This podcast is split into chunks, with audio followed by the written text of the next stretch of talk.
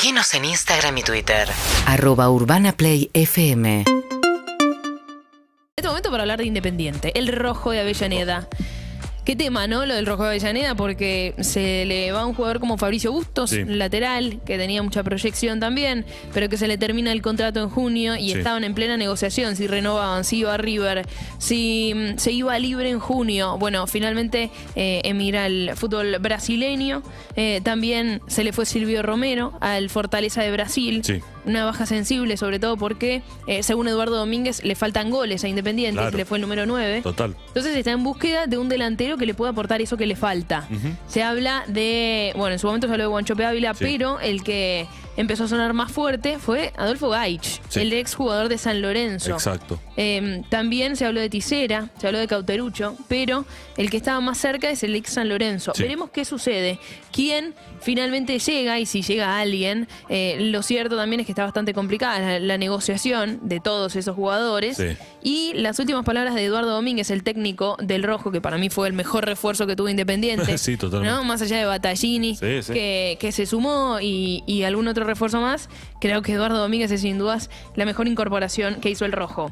Dijo, si tenemos un millón de dólares para gastar en Gaich, ¿por qué no se pueden poner, si no se llega a dar lo del delantero, en Iván Marcone, que quiere venir, el jugador del Elche, Sí. que eh, juega de 5 de mediocampista central y es un reconocido hincha independiente, ya dijo en varias ocasiones que le gustaría Jugar. jugar, en el rojo y sería una muy buena incorporación. Veremos qué sucede. En el caso de Gaich, que como bien decías vos, Sofi, sonaba para Independiente y para San Lorenzo. San Lorenzo además ya se bajó. Gaich había dicho que el único eh, club donde que jugaría en Argentina sería San Lorenzo. Eh, no está teniendo lugar en, en Rusia, con lo cual vendría a Argentina y sería en San Lorenzo. Pero San Lorenzo ya dijo que no puede pagar lo que gana Gaich en Rusia, cosa que es lógica. Con lo cual me parece que si Independiente pisa el acelerador, el acelerador se va a quedar con el número 9. Exactamente. Independiente, recordemos, va a debutar en la Liga Profesional el sábado que viene a las 21.30 frente a Estudiantes. Sí. Ya comienza la Liga Profesional el fin de semana que viene, así que atención, este es nuestro último fin de semana sin fútbol. Exactamente. San Lorenzo va a debutar el próximo 11 de febrero, el viernes 11 de febrero,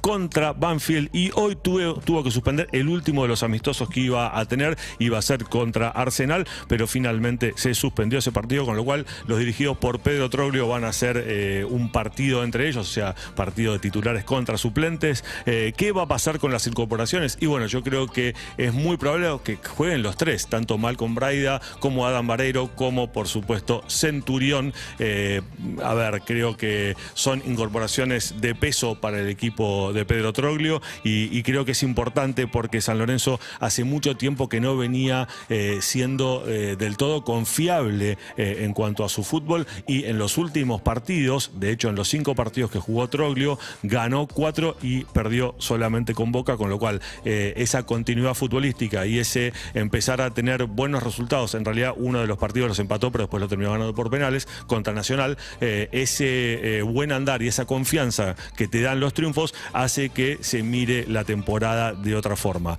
No va a jugar, creo yo, Néstor Ortigosa, alguien que es un emblema absoluto. Me parece que eh, lo que demostró Ortigosa en los últimos partidos, entrando desde el banco, recordemos que Ortigosa tiene 37 años Sí. además, eh, es que es un jugador mucho eh, más valioso para tener la pelota en esos últimos minutos de partido y con la claridad y la capacidad de distribución que tiene que en los 90 minutos. Así que el equipo de Troglio creo que va a contar con el gran Ortigosa desde el banco.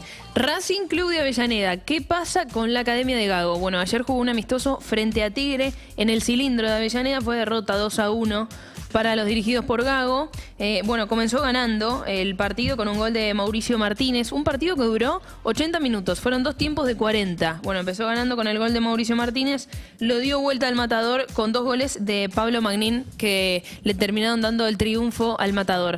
Jugó Edwin Cardona, en un momento sintió de hecho una molestia, preocupación en Racing. Sí. Pero después se recuperó, así que no pasa nada, está todo bien. Y la duda pasa por saber si Marcelo Díaz, el Chelo Díaz, quien es un jugador muy querido en, en Racing, ¿va a volver o no va a volver? Lo, lo cierto es que Racing necesita un mediocampista Sí. central. De hecho, era una de las búsquedas. No encontró ningún jugador. Marcelo Díaz en ese, en ese caso es opción porque juega en ese puesto, pero también es verdad que estuvo jugando en Libertad de Paraguay y jugando es una manera de decir porque disputó muy pocos Pocos partidos. minutos, sí. Y también con la edad que tiene el jugador chileno, eso puede llegar a repercutir e influir eh, y terminar siendo determinante. A ver si Gago lo quiere o no lo quiere sumar en su equipo. eh, pero veremos, el sábado que viene va a estar, eh, y, y así como te lo contamos, el fin de semana que viene arranca la liga profesional. Racing va a enfrentar a Gimnasia y Esgrima La Plata el domingo a las 17 horas. Y ahora nos vamos a escuchar un poco de música. UrbanaPlayFM.com